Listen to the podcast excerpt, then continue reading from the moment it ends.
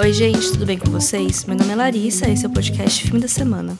Eu demorei para voltar a falar de livros por aqui, né? O segundo semestre foi um tanto caótico. Eu diminui bastante o meu ritmo de leitura, principalmente depois de um momento de total descontrole psicológico que me fez ler um livro de 400 páginas em dois dias, mas eu logo chego nessa parte. No geral, o semestre foi um tanto parado, né? Tanto que estamos agora aqui em dezembro, né? A última atualização de leituras foi o episódio 169, lá pro final de julho. E nesse meio tempo eu li cinco livros que eu vou falar aqui com vocês. Na verdade, no último episódio, né, já citado, eu falei de um livro de fantasia que eu li, que chama Os Noivos do Inverno. Ele é o primeiro de uma série que chama Passa Espelhos e que são quatro livros no total. Eu queria terminar de ler essa série a tempo de lançar esse episódio, para dar uma impressão da série como um conjunto, mas não deu certo, e também esse é um dos motivos pelo qual esse episódio demorou tanto para acontecer, né? Eu tava esperando que isso ia chegar, e aí já fechou meu cronograma do ano e eu não terminei ainda, eu tô em cerca de 40% do quarto e último livro que chama Tempestade de Ecos. Pelo menos eu espero terminar de ler ele até o final de dezembro, temos aí mais duas semanas de 2023. Vamos ver, né, se vai dar certo. Mas vou falar do que eu li, né, até agora. Então, tem o livro número 2, que é o Desaparecidos em Luz da Lua, e o terceiro, que é Memórias de Babel. A Passa Espelhos é uma série de fantasia francesa escrita pela Christelle Dabos. Ela se passa no mundo que aconteceu alguma coisa que partiu ele no meio, tudo explodiu, esse mundo se fragmentou e esses fragmentos eles estão numa órbita e eles chamam cada fragmento de arcas. Fantasia precisa de muito contexto, gente, e o mais legal dessa série é essa ambientação. Né? Cada uma dessas arcas tem características especiais, tanto no terreno delas, quanto no tamanho, quanto na população e nos poderes também, porque todo mundo, praticamente todo mundo, né? Não é todos, mas é muitas pessoas têm poderes. E cada poder varia de acordo com cada arca, né? Tem relações, eles têm relações entre eles, mas são coisas que são muito específicas. A nossa protagonista é a Ofélia, que é uma garota comum e a habilidade dela é ler, por assim dizer, os objetos que ela encosta a mão, né? Ela consegue sentir os sentimentos de quem tocou anteriormente naquele objeto e com isso ela consegue meio que ver o que, que já aconteceu por ali, quem que já tocou nele e tal. E aí isso se torna conveniente para o roteiro em diversas maneiras. Ela também consegue usar os espelhos como meio de transporte, mas esse é um poder um pouquinho nerfado. Ela não usa tanto, ela usa só em momentos pontuais, assim, quando a história pede também. Tem umas outras coisinhas que ela consegue fazer também, mas a arca dela, todos os poderes são relacionados a objetos e ao controle e leitura desses objetos. É, aí tem uma outra arca que o pessoal mexe com espaços, um outro com sentimentos e assim vai indo, né? A Ofélia é bem uma garota comum, ela não é particularmente boa em nada, e no começo isso me irritou um pouco. Por que, que ela ficava repetindo várias vezes como ela era uma coitada, como ela era desastrada e nada dava certo, e pipipipopopó, isso me irritava um pouco nela. Porém, com o passar do tempo, eu me afeiçoei muito a ela. E esse lance dela não ser tão especial foi o que me fez ter esse apego por ela, né? Porque ela não é a escolhida, não é a plot daquela pessoa que tá no lugar certo pelos motivos certos, não é um negócio predestinado, ela, ela só tá lá e precisa lidar com isso. Ela pode não ser muito boa, mas ela é esforçada, e isso realmente foi o que me conquistou nela. Apesar que no quarto livro acontecem umas coisas, na verdade no terceiro livro acontecem umas coisas que eu fiquei tipo, hum, não sei se isso vai ser alterado, né, mas vamos aguardar. Eu não sei como me sentir com relação a essas revelações que acontecem no terceiro livro, mas enfim. O pontapé inicial da história é que a Ofélia, que ela tem, sei lá, 18, 19, 20 anos, ela é bem novinha, e ela é enviada para uma outra arca, que é uma arca gelada, que é o, eles chamam de polo, para um casamento arranjado que esse casamento arranjado vai ser lá um acordo político entre as duas arcas. E lá ela precisa lidar com todo tipo de situação, né? Ter que lidar com esse noivo também, que ela não gosta dele, ele não gosta dela, mas também com todo o negócio de intrigas palacianas, dramas de corte. O primeiro livro é muito mais isso, assim, intriguinhas e ela tentando se virar nesse lugar novo para ela. Mas aí que tá, porque à primeira vista esse livro parece um romance, ele tem um título de um romance, a sinopse dele pode levar a crer que vai existir algum romance, então muitas pessoas vão ler desavisadas. E não, é um livro de fantasia, é uma fantasia jovem adulta, eu não acho que ela é nem infanto-juvenil, nem adulta demais, assim, de questão de seriedade, né? Tem questões, é, os riscos são altos, mas mas é um negócio meio jovem também, né? Então tem isso. Eventualmente vai ter desenvolvimento de romance, vai. Mas assim, é muito pouco. Se você só gosta de ler fantasias que tem romances, esse aqui não é o caso. Tem todo o rolê dos segredos sobre como que essas arcas se originaram, né? Como que o rasgo aconteceu, que eles chamam de rasgo, né? Esse evento que partiu o mundo. Cada arca tem um, um ser ancestral que tem um nome que agora eu esqueci, mas tipo, essa entidade quase quase com poderes de Deus, que é tipo um ancestral comum de todo mundo que vive naquela arca. Tem alguma coisa com relação a eles, né? Além dos dramas enfrentados pelos personagens, tem meio que esse grande mistério de mundo assim pairando. E é gradual essa expansão do mundo. Eu gostei bastante de como foi feito. No primeiro livro, as coisas são bem locais, bem regionais. Os conflitos são na corte da Arca do Polo, uma coisa assim bem bem ali, só intriguinhas daquele, daquele ambiente e tal.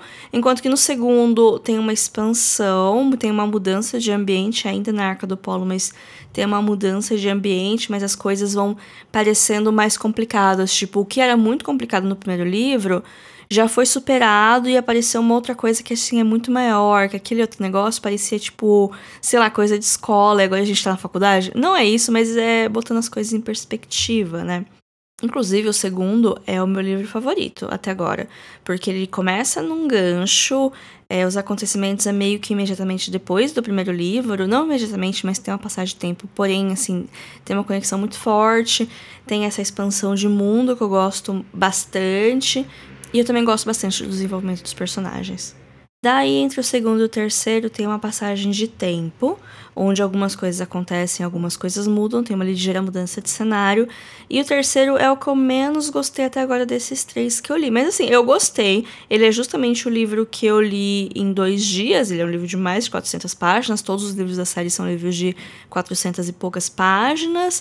Então, assim, eu devorei, mas eu não gostei tanto quanto eu gostei dos dois anteriores é porque assim a mudança de ambiente é muito grande, tem muita coisa nova sendo introduzida. Boa parte dele até tem uma vibe meio Dark Academia, porque envolve um ambiente acadêmico e toda uma competição interna. É isso que, tipo, o primeiro, ele tem os dramas ali do palácio, da corte, umas coisas pequenas, até picuinha, ouso dizer. No segundo, expande, você vê que tudo é muito mais complicado. E no terceiro, você sabe que tudo é muito complicado, mas ele volta com as intrigas de ambiente fechado, as picuinhas ali no local, no lugar que a Ofélia tá. Então, assim, você já viu como as coisas são complicadas e volta a ter esses probleminha besta que você não quer perder tempo, mas ao mesmo tempo, se você não passar por aquilo, você não consegue passar para a próxima fase, sabe? Então, tem algumas coisas que são um tiquinho frustrantes no terceiro livro. E também porque tem essa mudança na narrativa, de que dá a entender que algumas coisas vão mudar, que eu não sei muito se eu gostei dessa mudança, para ser bem sincera. E também tem um ar meio distópico, que não tinha nos outros. Aqui no terceiro ele tem, assim, um negócio de se delineando, que me lembra tanto, tantas outras distopias que eu já vi por aí, que eu tenho um pouco de medo também, confesso. Mas atualmente eu tô em 40% do quarto e último livro. Eu tô gostando, mas eu tô um pouco preocupada com como que as coisas vão levar, mas eu ainda tenho mais de 300 páginas na minha frente para saber o que, que, vai acontecer. Então, na próxima atualização, eu espero trazer para vocês, né, o que, que eu achei dessa série como um todo. Mas essa é a minha impressão, por enquanto, né, da série da Passa Espelho. Está sendo uma ótima série, eu tô gostando muito, mas eu tô um pouco preocupada com o final. Daí que nesse meio tempo eu li dois livros do Machado de Assis, é, mudando da água pro vinho a temática desse episódio. Mas o ponto é que eu finalmente entendo o hype de Machado de Assis. Eu finalmente entendo porque ele é considerado um dos maiores escritores do Brasil e, quiçá, da língua portuguesa. Ouso dizer isso, porque eu adorei. Tá sendo um momento muito bom da minha vida, sabe? Tô muito feliz com isso. Veja bem, na época da escola, eu era uma jovem rebelde. Eu não lia as leituras obrigatórias. Eu entrei na universidade à base de resumo da internet, enfim. Não é uma coisa que eu tenho orgulho, mas foi o que aconteceu, gente. Faz 15 anos tudo isso, faz muito tempo. Eu era uma outra pessoa. Agora, no alto dos meus 30 anos, eu tô redescobrindo escritores brasileiros clássicos, eu tô lendo bastante é, entre ano passado e esse ano li várias coisas que devia ter lido na época da escola e não li e gostei bastante. Por coincidência, eu li duas obras do Machado nos últimos meses. A primeira é O Alienista, que não é exatamente um romance, ele tá mais para uma novela. É uma história curta e relativamente simples. E eu lembro de ter lido ele no colegial, foi uma das poucas leituras obrigatórias que eu de fato li. E eu gostei dele, né? Porque eu li e reler foi interessante, apesar que eu acho que a minha memória talvez tinha gostado mais dele do que agora. Talvez ele tenha feito muito mais impacto na Larissa de 16 e 17 anos do que fez hoje. Mas é uma boa novela, é uma história interessantíssima. Ela vai explorar a loucura humana num contexto muito específico de uma cidadezinha interior, numa época que é interessante notar, porque era uma época que onde sanatórios eram comuns, né? E aqui no Brasil tivemos vários que eram ativos até relativamente pouco tempo, né? Eu ando consumindo bastante coisa sobre esse tópico. Eu assisti o filme da Nise da Silveira uns meses atrás, tá tendo exposição no Sesc Bauru sobre ela, então tem toda uma programação complementar e que de vez em quando eu acompanho, e é meio que por isso que eu tô inserida nesse tópico e com curiosidade nesse tópico, e foi aí que eu acabei relendo Alienista. E tendo o contexto, é muito mais legal, sabe? Às vezes, quando você vai ler uma obra que já tem mais de 30 anos, eu diria, é interessante entender onde que o autor estava e o que estava acontecendo em volta dele, que faz a gente ter uma compreensão um pouco mais interessante né, de tudo. Agora, o outro livro do Machado que eu li foi Esaú e Jacó, que é uma das obras, uma das últimas obras que ele publicou e muitos consideram o auge estilístico do autor. Eu não sei o que dizer sobre essa afirmação, porque eu não li tanto dele, mas eu adorei esse livro. A história ela se passa no Rio de Janeiro, às vésperas da proclamação da República, e eu li na época do feriado também, né, tem isso. E a gente acompanha dois irmãos, o Pedro e o Paulo. Eles são gêmeos, o título do livro é uma referência à Bíblia, Esaú e Jacó também são gêmeos bíblicos, gêmeos com muita rivalidade. Aqui a gente vai encontrar uma história semelhante, porque Pedro e Paulo são iguais visualmente, mas eles são os opostos em ideais e pensamentos. Um é engenheiro, outro é médico, um é monarquista, outro é republicano. Tudo que um vai e gosta, o outro vai lá e detesta. E parece que eles têm graça em discordar um do outro. Porém, os dois se apaixonam pela mesma mulher. E aí isso vira meio que um conflito entre eles. Essa é a premissa do livro, essa é a sinopse do livro, e ela é um pouquinho enganosa. Assim, vai ter isso no livro, mas talvez não vai ter na intensidade que você espera. Até porque isso aqui não é livro do romantismo, né? Não vai ter morrer de amores e grandes dramas românticos. Muito pelo contrário, né? Tem uma passagem no final que é uma grande chacota com os românticos, né? Porque. Eu não vou entrar em, em, spoilers do livro, né? Mas enfim. O fato é, os gêmeos, eles são meros coadjuvantes num conjunto de acontecimentos de vários personagens envolvidos com a alta sociedade carioca que está empolvorosa com essas mudanças sociais que estão acontecendo no final do século XIX. E isso é muito legal, essas observações sociais, esses comentários que a gente percebe que pouquíssima coisa mudou nesses 150 anos, sabe? E o narrador, ele é excelente, assim, é o narrador que vai contando essa história, na verdade é um cara que pegou o Diário do Aires, que é meio que um personagem, é um personagem, é meio que um, uma auto-inserção do Machado de Assis, né, até porque depois tem um livro só dele, um, um spin-off solo do Aires, e o Ares é o melhor personagem. Quando ele tá na cena, você sabe que a cena vai ser boa, sabe? Porque ele tá em todos os lugares e ele tem a confiança de todo mundo e todo mundo abre a boca pra falar com ele. E por que não? Porque você é conselheiro, você vai me dar conselhos. E ele só fica, sabe, repetindo a última frase que cada um falou. Aí a pessoa fala, nossa, me aconselhou muito, você é muito sábio. E ele, tipo, só repetiu meia dúzia de frases feitas, sabe? Maravilhoso. E como eu falei, né, o narrador que tá vendo esses diários, tá contando pra gente, é excelente. Narrador fala com a gente várias vezes. Não sei se é igual Memórias Póstumas, que dizem que isso acontece o tempo todo, mas eu, eu me sinto pronta para ler tudo que Machado escreveu. Não são muitas coisas, mas tem bastante coisa e eu quero muito, quero ler Dom Casmurro, é um plano que eu tenho pro primeiro os primeiros meses de 2024 ler Dom Casmurro. Eu sinto que Dom Casmurro é um livro que eu sei de muita coisa, mas eu não sei de muito mais coisa do que eu acho que eu sei, sabe? Porque eu acho que a história é muito mais do que só Capitão Traiu ou Não Bentinho. Então eu tô curiosa para chegar. Mas esse é o ponto. Se você na escola não gostava de Machado de Assis, achava chato, hoje talvez você ache legal. Se você continua lendo, né? Se você não, não lê tanto, talvez você continue achando chato, né? Tem a barreira da, do vocabulário, que de fato é um vocabulário diferente, né? Porque a língua ela muda, né, nesse tempo todo. Não é como se fosse uma obra gringa que você pega uma tradução um pouco mais atualizada com um vocabulário um pouco mais contemporâneo. Aqui no caso, não, eu, você lê as palavras que saíram da cabeça do Machado de Assis. Eu acho isso brilhante porque ninguém de outro lugar do mundo, além do Brasil, vai ter a compreensão desse texto que a gente tem, porque é a gente que vive nessa sociedade. Então, fantástico, fantástico. Gostei muito de Isaú Jacó. Eu achei um livro que não prometeu nada, porque assim, eu fui cética, eu achava que ia ser chatíssimo. E eu me diverti muito, eu gostei muito desse livro. Os capítulos são muito curtos. E tem muitos personagens. E tem uma coisa que acontece lá no começo que você acha que é um negócio completamente aleatório. E aí, por meio do livro, aquele personagem volta. E aí você fala, ah, é aquele personagem. E aí ele some de novo. Aí no final do livro ele volta e faz um negócio importante. Aí você fala, ah, nossa. Então tem esses negócios das referências que elas demoram para ter esse pagamento, né? Esse payoff, mas quando acontece, acontece. Tem um capítulo que eu acho que é na metade do livro que ele é completamente solto, assim, da história principal, mas eu acho que ele é um dos melhores capítulos, é um dos mais importantes, que é sobre... Ah, vou contar para vocês.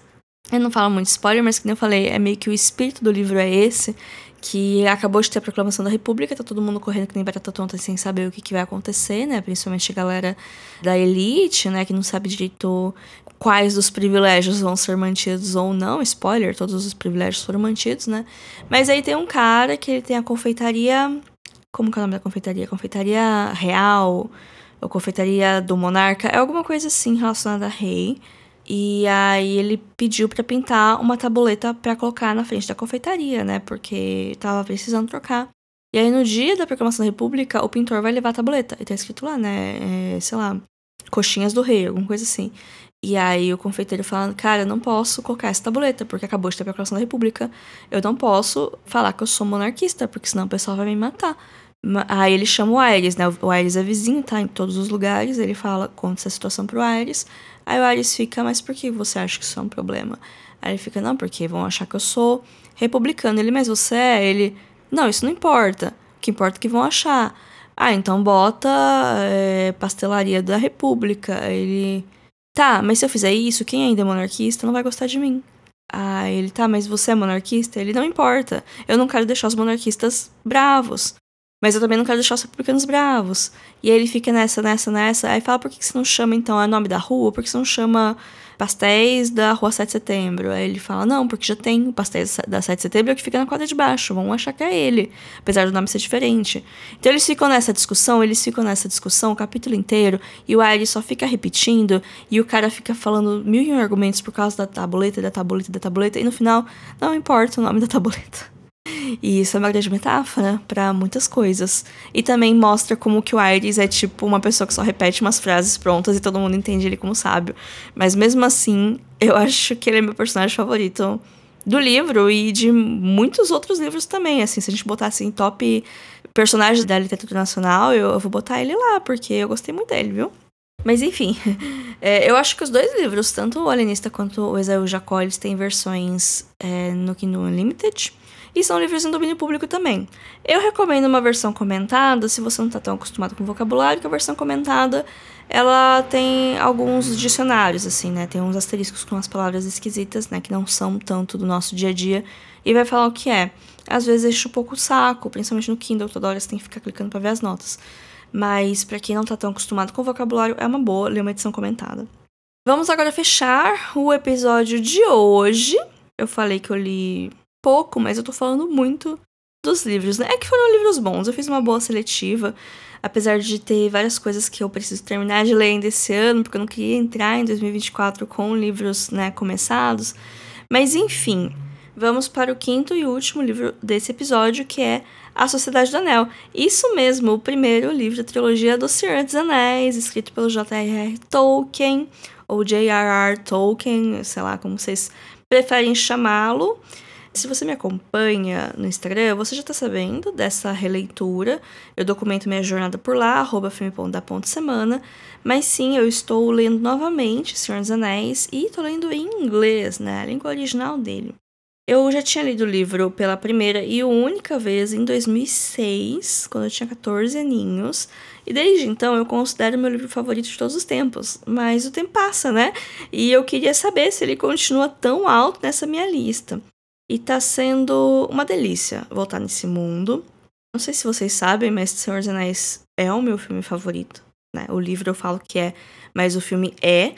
Ele é o filme que me fez ter interesse pelo cinema e por saber como as coisas funcionam e de falar sobre cinema. Eu revejo ele pelo menos uma vez no ano. Esse ano eu tô entrando pra segunda vez já, porque eu já vi ele inteiro e eu já revi A Sociedade Anel logo que eu terminei de ler o livro, então eu acho que conforme eu vou terminando de ler os livros, eu vou revendo os filmes e sempre as versões estendidas, claro. Eu sei os filmes de cor, então eu tô bem inserida nesse mundo. O que é bom, porque é um universo um tiquinho difícil de entrar, principalmente pelo livro. Pelo filme eu acho que é um pouco mais fácil. E a minha introdução meio que foi pelo filme. Eu vi o filme, depois de uns anos eu li o livro, então foi difícil, mas nem tanto. Eu agradeço muito a força de vontade da Larissa do passado. Porque, olha, eu relendo agora, eu ficava pensando né, na cabeça de uma pessoa que estava lendo aquilo pela primeira vez. Não é fácil começar a ler Senhor dos Anéis sem ter conhecimento prévio nenhum da Terra-média, nem de nada. Eu lembro que eu ouvi alguém falar, ou se é conhecimento geral, que o começo da Sociedade do Anel é um teste de força, principalmente a festa do Bilbo, para saber se o leitor de fato tinha a força de vontade para continuar a ler a saga. Mas, relendo, esse começo foi muito tranquilo. Assim, a introdução, que é sobre os hobbits, falando como que funciona o condado, as divisões, a administração política, e dando um breve resumo do livro, o Hobbit, dos eventos que acontecem no livro do Hobbit, essa parte é maçante. Essa parte é maçante, é meio enciclopédica, então não é legal de ler, então assim, é difícil, mas você meio que tem que ler para ter o contexto de começar a ler o livro, né? Então assim, eu para mim não foi difícil porque eu já conheci, então foi até interessante, né? Eu peguei mais coisas do que eu tinha pegado antes. Agora, quando começa o livro, não achei difícil. A festa do Bilbo é mó legal. Eu gosto bastante dos dois primeiros capítulos, porque tem bastante coisa que nos filmes eles usaram mais pra frente, vários diálogos, tem várias coisas sobre o Bilbo e sobre os hobbits que, que eu acho legal. Eu gosto muito dos hobbits. Mas assim, eu acho que a partir do terceiro ou quarto capítulo, que o Frodo e a turminha resolvem sair da Vila dos Hobbits e até eles chegarem em Bree, é bem chato. E são tipo uns quatro capítulos. Assim, o começo da jornada até que é interessante, mas aí, nossa, eles andam muito devagar. Toda hora eles param para comer e pra descansar. Tipo, literalmente, eles andam, sei lá, duas horas, param, sentam e comem, e fica, sei lá, três horas parado, depois voltam, anda mais um pouquinho, e ele vai falando. E os hobbits fazem 50 refeições por dia, né? Então toda hora para pra comer. Então, beleza, esse começo vai, mas quando chega na Floresta Velha, quando encontra o tal do Tom Bombadil, Aí fica difícil. E assim, eu achava que talvez a idade ia me fazer apreciar o Tom Bombadil, mas não. Só me faz detestar ele mais ainda, porque Porque é chato e eles ficam cantando e eu não gosto muito de poesia, sabe? Fica aquele bom de poesia. Assim, tem uma outra coisa que é interessante, é tipo migalhas de história da Terra-média. Você, uma vez que você leu os outros livros, você conhece mais ou menos a história, você tá ligada que uma coisa é uma coisa, outra coisa é outra coisa. Mas é muito pouco. Eu tô lendo a versão física, né? Eu tô fazendo marcações das partes que eu acho interessante, das partes onde tem informações que eu posso procurar no futuro para ganhar discussões por aí, frases, frases que eu gosto, né? Passagens que eu gosto do filme. Vou marcando. E nessa parte que ele tá no Tom Bombadil, eu acho que eu marquei, se eu marquei uma coisa foi muito. Eu tenho um, um vão enorme sem marcação nenhuma que é a parte da Floresta Velha, e depois do Tom Bombadil. E, e sabe o que é pior? Tipo, eles vão pra Floresta Velha, eles encontram lá o, Carvalho o Homem. Eu não sei se é no começo ou antes. Mas enfim, a Floresta Velha tem várias coisas que deixam eles atrapalhando eles lá. Aí eles chegam no Tom Bombadil, o Tom salva eles, leva eles para casa, eles ficam no eles cantam, eles comem, eles dançam. E eles saem. Aí Tom Bombadil fala, vai lá e segue reto, vocês vão chegar. Eles vão lá, seguem retos e, e caem em alguma armadilha de alguém. E aí tem que ir lá, Tom Bombadil volta. Ai, salvei vocês, vou levar vocês até a, a beira da floresta, tá bom? Aí eles chegam lá. Aí depois Tom Bombadil some pela segunda vez, aí fica legal de novo. Mas assim, quando você acha que você se livrou dele, ele vai lá e volta. Mas depois, né, que passa por esse momento, fica bom demais. É, eu, eu gosto muito de Senhor dos Anéis e eu não me incomodo tanto com a descrição. Sim, ele é pesado nas descrições. Não, eu não entendo todas as palavras, que por mais que eu seja fluente em inglês, eu não conheço todos os sinônimos para mato e para matinho e para montanha e para barrel e não sei que lá e não sei que lá e várias palavras para falar coisas que eu talvez não entenda de primeira porque não são relevos conhecidos, né, aqui no Brasil. Então eu, eu abstraio muitas coisas, mas eu consigo criar uma imagem bem legal na minha cabeça. Principalmente Lórien. Lórien é o lugar mais perfeito do mundo. E assim, quando eles estão lá, eles ficam um tempo lá. São uns dois capítulos deles em Lórien. E aí as folhas, e o jeito que o sol bate nas. Ai, é tudo tão bonito! E uma coisa que é curiosa é que, assim, muito tempo se passa e o livro deixa bem claro as passagens de tempo e como elas são longas, mas os capítulos não são tão compridos assim. Tipo, eles são compridos, eles têm uma média de 30, 40 páginas, mas ele vai narrando acontecimento, acontecimento, acontecimento, e acaba focando mais nos acontecimentos do que no desenvolvimento de personagens, até porque tem bastante gente, eventualmente, quando eles fazem Sociedade Anel, são nove, e tem uma galera tipo Legolas e Gimli, que a personalidade deles é, é ser um elfo e ser um anão, e se detestarem e ficarem brigando, essa é a personalidade deles personalidade do Pippin é fazer pergunta burra e levar esporro de todo mundo. Mas daí tem o Sam. O Sam é incrível, ele é o melhor personagem. Eu acho que ele é um dos poucos que tem é, uma personalidade bem definida aqui nesse primeiro livro. Eu acho que ele e o Boromir são os que têm as personalidades mais melhores definidas, né? E que você consegue saber que são eles falando antes de você ver o nome depois do travessão. Porque os outros, assim, até mesmo o Pippin, você sabe quando fala uma coisa meio besta, mas o Merry você não sabe direito quem que é. O próprio Aragorn, ele é bastante apagado, assim, porque é o Gandalf que é a liderança, né? Depois que acontece as coisas lá em Moria, você percebe que o Aragorn fica um pouquinho perdidinho, sabe? E aí rola vários conflitos. No segundo, eu comecei já a ler o segundo, no segundo, o Aragorn, ele começa a virar rei mesmo, né, a se impor um pouquinho mais. Mas no primeiro livro ele fica bem de escanteio, assim, ele vai meio que comendo pelas bordas e vendo o que tá acontecendo e ficando meio. Não desesperado, porque ninguém fica desesperado, ninguém expõe muita fraqueza aqui, né? Mas ele, você percebe que ele tá lá meio perdido, não sabe muito bem o que fazer, né? Mas eventualmente tudo dá certo, né? A gente sabe como acaba, quer dizer, eu sei como acaba, né? Mas enfim. Essa releitura era um projeto que eu queria fazer pro segundo semestre desse ano. E aí estamos em dezembro, eu só li o primeiro livro. Mas tudo bem, eu ainda tenho o ano que vem para fazer isso, né? Então, na próxima, no próximo episódio de atualização de leituras, eu espero trazer para vocês pelo menos minhas impressões das duas torres que eu comecei a ler imediatamente depois, porque a divisão dos livros é um pouquinho diferente da divisão dos filmes. É, então tem um começo meio que imediato, assim, né? Umas coisas que acontecem no final do primeiro filme acontecem no começo do segundo livro. Mas eu vou focar nos outros livros que eu tenho começado, né? Que é As Memórias de Babel. Não, é A Tempestade de Ecos e o Relações Perigosas, que é um livro que eu comentei no Instagram, mas aqui eu acho que eu nunca falei dele. Que eu tô gostando bastante, mas que é um pouco difícil de ler, porque ele é mais antigo, ele é mais longo também. E eu quero terminar esses dois até o final do ano. Né? Mas, enfim. Esse foi o episódio de hoje, gente. Esse é o último episódio de 2023.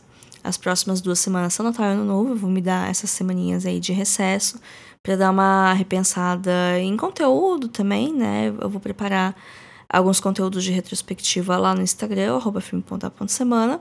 Então fiquem ligados, já tá rolando, né? Toda sexta-feira eu tô soltando uma lista com filmes que eu vi esse ano e que eu gostei, né? Porque é muito difícil fazer um top 10 quando eu vi 130 filmes, né? Então eu tô soltando, cada semana eu solto oito filmes assim que eu gostei bastante no ano, né? Dá pra fazer uma lista bem legal, né, de recomendações. Mas vão ter posts, vão ter os melhores do ano, os melhores lançamentos, vai ter top 30 do semestre, vão ter os, os desafios, né, os 52 filmes por mulheres, que faltam alguns pra eu ver, mas eu termino os 52 filmes por países que eu consegui terminar ontem. Gente, estou muito feliz e muito orgulhosa de mim mesma, que pelo menos isso eu consegui fazer esse ano. E no podcast também vão ter episódios de retrospectiva, né? A janeiro inteira vai ser retrospectiva. Talvez eu faça algumas lives no Instagram e depois lance no formato de podcast, não tenho muita certeza ainda. Mas vamos ver o que, que o futuro nos dirá, né? Mas é isso, bom final de ano, boas festas a todos. Fiquem bem e até o ano que vem. Tchau, tchau.